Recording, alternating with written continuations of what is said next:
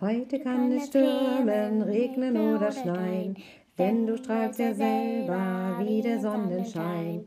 Heute ist dein Geburtstag, darum feiern wir. Alle deine Freunde freuen sich mit dir. Alle deine Freunde freuen sich mit dir. Wie schön, dass du geboren bist. Wir hätten dich sonst sehr vermisst. Wie schade, dass wir nicht beisammen sind. Wir gratulieren dir, Geburtstagskind.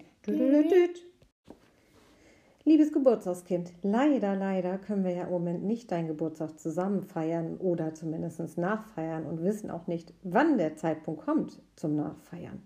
Deswegen habe ich gedacht, wir versuchen diesen Weg. Ihr wisst, ich bin nicht so gut in eurem Geburtstagslied, dass ich äh, immer noch übe. Es gibt ja glücklicherweise das Internet. Da habe ich mich ein bisschen versucht, äh, schlauer zu machen. Und ich bekomme gleich noch Unterstützung von Stine denn ihr fehlt natürlich ganz doll beim Singen und ich sitze ja nun alleine. Ähm, und wir haben es ein bisschen ergänzt, weil wir fanden, der Rest des Texts passte auch. Deine Freunde haben vielleicht ja auf Entfernung mit dir gefeiert oder dich angerufen, hoffentlich. Schönes Wetter hatten wir bisher auch am Geburtstag. Und ähm, Gesundheit und Zufriedenheit können wir in Zeiten wie diesen, finde ich, auch ganz gut gebrauchen. Vor ein paar Jahren wie bestellt kam ein Baby auf die Welt, ohne Zähne, ohne Schuh, kaum zu glauben, das warst du.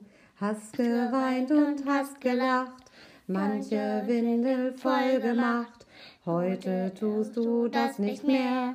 Herzlichen Glückwunsch, herzlichen Glückwunsch, herzlichen Glückwunsch. Du bist das Geburtstagskind. Herzlichen Glückwunsch. Herzlichen Glückwunsch. Herzlichen Glückwunsch. Du bist das Geburtstagskind. Herzlichen Glückwunsch. Deine Freunde stehen hier und wir gratulieren dir, weil du heute Geburtstag hast. Herzlichen Glückwunsch. Und an diesem schönen Tag sagt ein jeder, der dich mag, du bist toll, so wie du bist. Herzlichen Glückwunsch, herzlichen Glückwunsch, herzlichen Glückwunsch. Du bist das Geburtstagskind. Herzlichen Glückwunsch. Und wir wünschen dir vom Glück heute auch das größte Stück doch der größte Wunsch, der bleibt Gesundheit und Zufriedenheit. Herzlichen Glückwunsch, herzlichen Glückwunsch, du bist das Geburtstagskind. Herzlichen Glückwunsch. Lieber Johann, deine Geburtstagsgeschichte heißt Wanderberge. Am Nachmittag saßen Greta und ihre Freunde auf der fünften Etage des Baumhauses im Garten der Sonnenbergs. Von hier hatten sie einen sehr guten Blick über die gesamte Gegend, denn die Ausgucksplattform war höher als alle Häuser in der Nachbarschaft. Sie schauten zu den Bergen am Horizont. Die standen genau dort, wo bis vor ein paar Tagen sehr verlässlich nie etwas anderes war als flaches Land mit ein paar Wiesen und Wäldern. Die Berge waren aus heiterem Himmel aufgetaucht. Niemand wusste, woher sie kamen. Keiner konnte sagen, wie sie das so schnell geschafft hatten. Greta fand, dass niemand und keiner das nicht für sich behalten sollte. Was war das Geheimnis der Berge? Greta hatte Papas Kompass mitgebracht und Leo und Ole hatten eine Landkarte ausgebreitet. Zusammen versuchten sie herauszufinden, in welcher Richtung das nächste Gebirge war. Vielleicht, so vermuteten sie, waren die Berge nur eine optische Täuschung, eine Fata Morgana. Vielleicht waren die Berge ganz weit weg und es sah nur so aus, als wären sie ganz nah. Aber Luftspiegelungen flirren und halten sich bestimmt niemals so lang, sagte Greta. Auf der Landkarte war weit und breit kein einziges Gebirge eingezeichnet. Vielleicht sind das doch nur Wolken, meinte Marie, als sie durch ihr Fernglas schaute. Wolken, die einfach nur so aussehen wie Berge. So richtig überzeugt klang sie dabei allerdings nicht. Es nützt alles nichts, sagte Greta. Von hier werden wir niemals herausfinden, warum diese Berge da sind. Wer kommt mit auf eine kleine Entdeckungstour? Alle Hände gingen hoch. In fünf Minuten an der Sackgasse, rief Greta.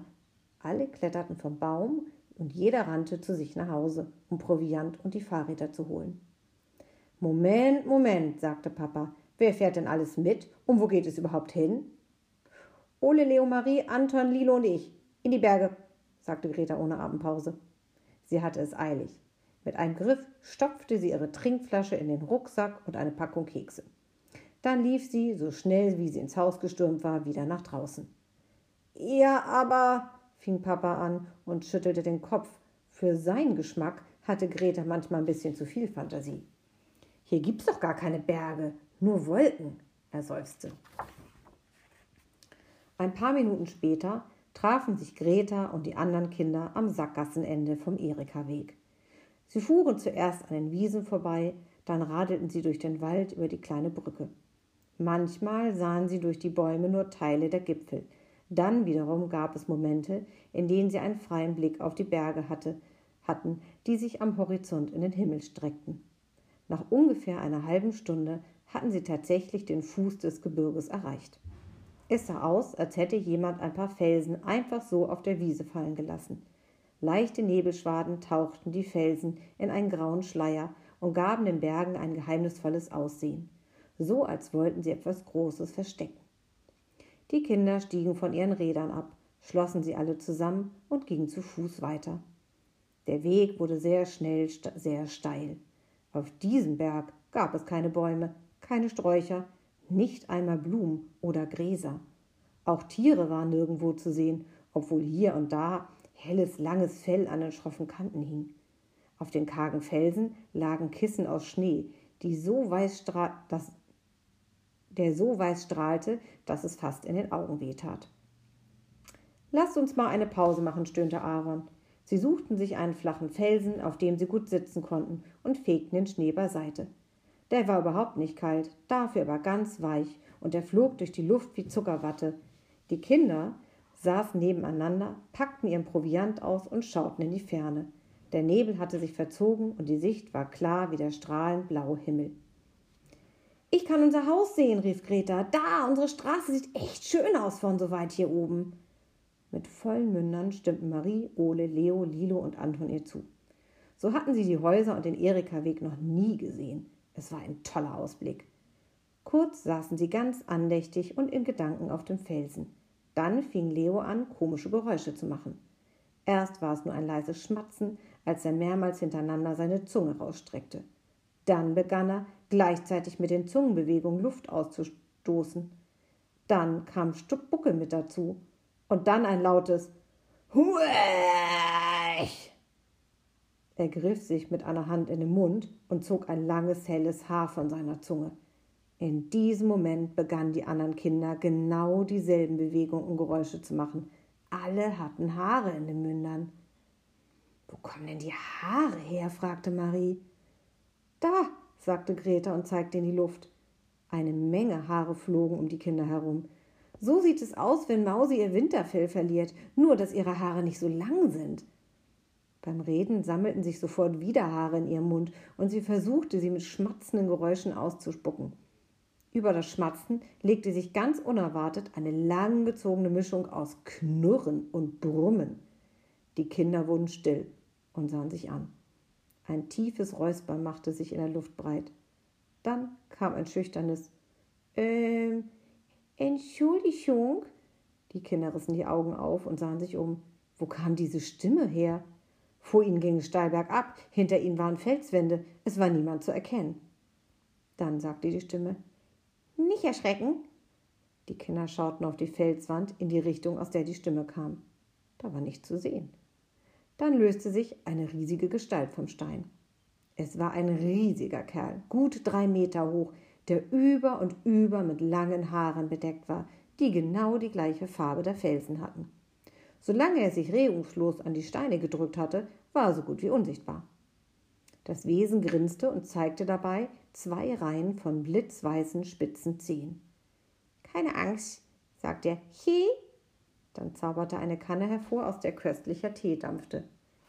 Ja, bitte gern. Greta hatte als erste wieder ihre Fassung gefunden. Das ist aber sehr freundlich. Wohnen Sie hier? Hi, hi, hi. Der haarige Riese grinste. Nein, sagte er, während der Tee eingoss. Nicht hier. In Hüschen, Bergen, Welch. Ole und Leo fragten gleichzeitig. Himalaya? Ja, antwortete das Wesen und lachte. Echo. Die Kinder grinsten zurück. Sind Sie der Yeti? fragte Greta. Hihi, nickte der Yeti. Seine Zunge war etwas zu kurz, deshalb konnte er Ds und Ts nur wie CHs aussprechen. Aus T wurde He, aus Danke wurde Chanke. Der Yeti lud die Kinder ein, sich ans Lagerfeuer zu setzen. Bitte sehr, nehmen Sie hoch Platz, Platz. Und dann erzählte er, wie froh er war, dass er mal wieder Menschen sah, die nicht aus lauter Panik vor seinem Anblick davonliefen. Er verreiste immer mit einem kleinen Gebirge im Gepäck als Tarnung. Die meisten Leute hielten sie seine Berge für Wolken und beachteten ihn gar nicht. Nur sehr selten kam es vor, dass er hier oben Besuch bekam. Er war unterwegs, weil er einen alten Freund besuchen wollte. Dabei hatte er sich verlaufen. Oben und unten konnte er prima auseinanderhalten, nur bei links und rechts kam er immer wieder durcheinander. Ole und Leo nickten ganz verständig. Das Problem kannten die Zwillinge. Obwohl bei ihnen alles gleich war, wenn sie sich gegenüberstanden, dann war Leos rechte Seite auf Oles linker Seite und umgekehrt. Gleichzeitig war Leos oben genau in derselben Richtung wie Oles oben. Da konnte man schon mal durcheinander kommen. Der Yeti war froh, dass er endlich jemanden gefunden hatte, der ihn verstand. Ole und Leo erzählten, dass es ihnen immer half, sich an den Himmelsrichtungen zu orientieren. Denn egal wie sie standen, Oles Westen waren immer auch Leos Westen. Greta schenkte dem Yeti einen Kompass. Und die Karte bekam er auch, damit er sich immer zurechtfinden würde. Der Yeti führte mit den Kindern einen kleinen Freudentanz auf. Sie verabschiedeten sich und wanderten den Berg wieder hinunter. Kaum waren sie unten angekommen, rief ihnen der Yeti zu: Ranke, sehr für Hi Hilfe. Ich freue mich auf ein Wiedersehen. Dann begannen die Berge sich langsam zu bewegen und der Yeti setzte seine Reise fort. Als Papa am Abend zum Horizont zeigte, sagte er in einem leicht rechthaberischen Ton: Siehst du, Greta, habe ich doch gesagt, die Wolken lösen sich irgendwann von ganz alleine auf. Greta rollte mit den Augen. Wie sollte Papa wissen, dass die Wolken Yeti-Tarnung gewesen waren? Und übrigens, weißt du eigentlich, wo mein Kompass ist?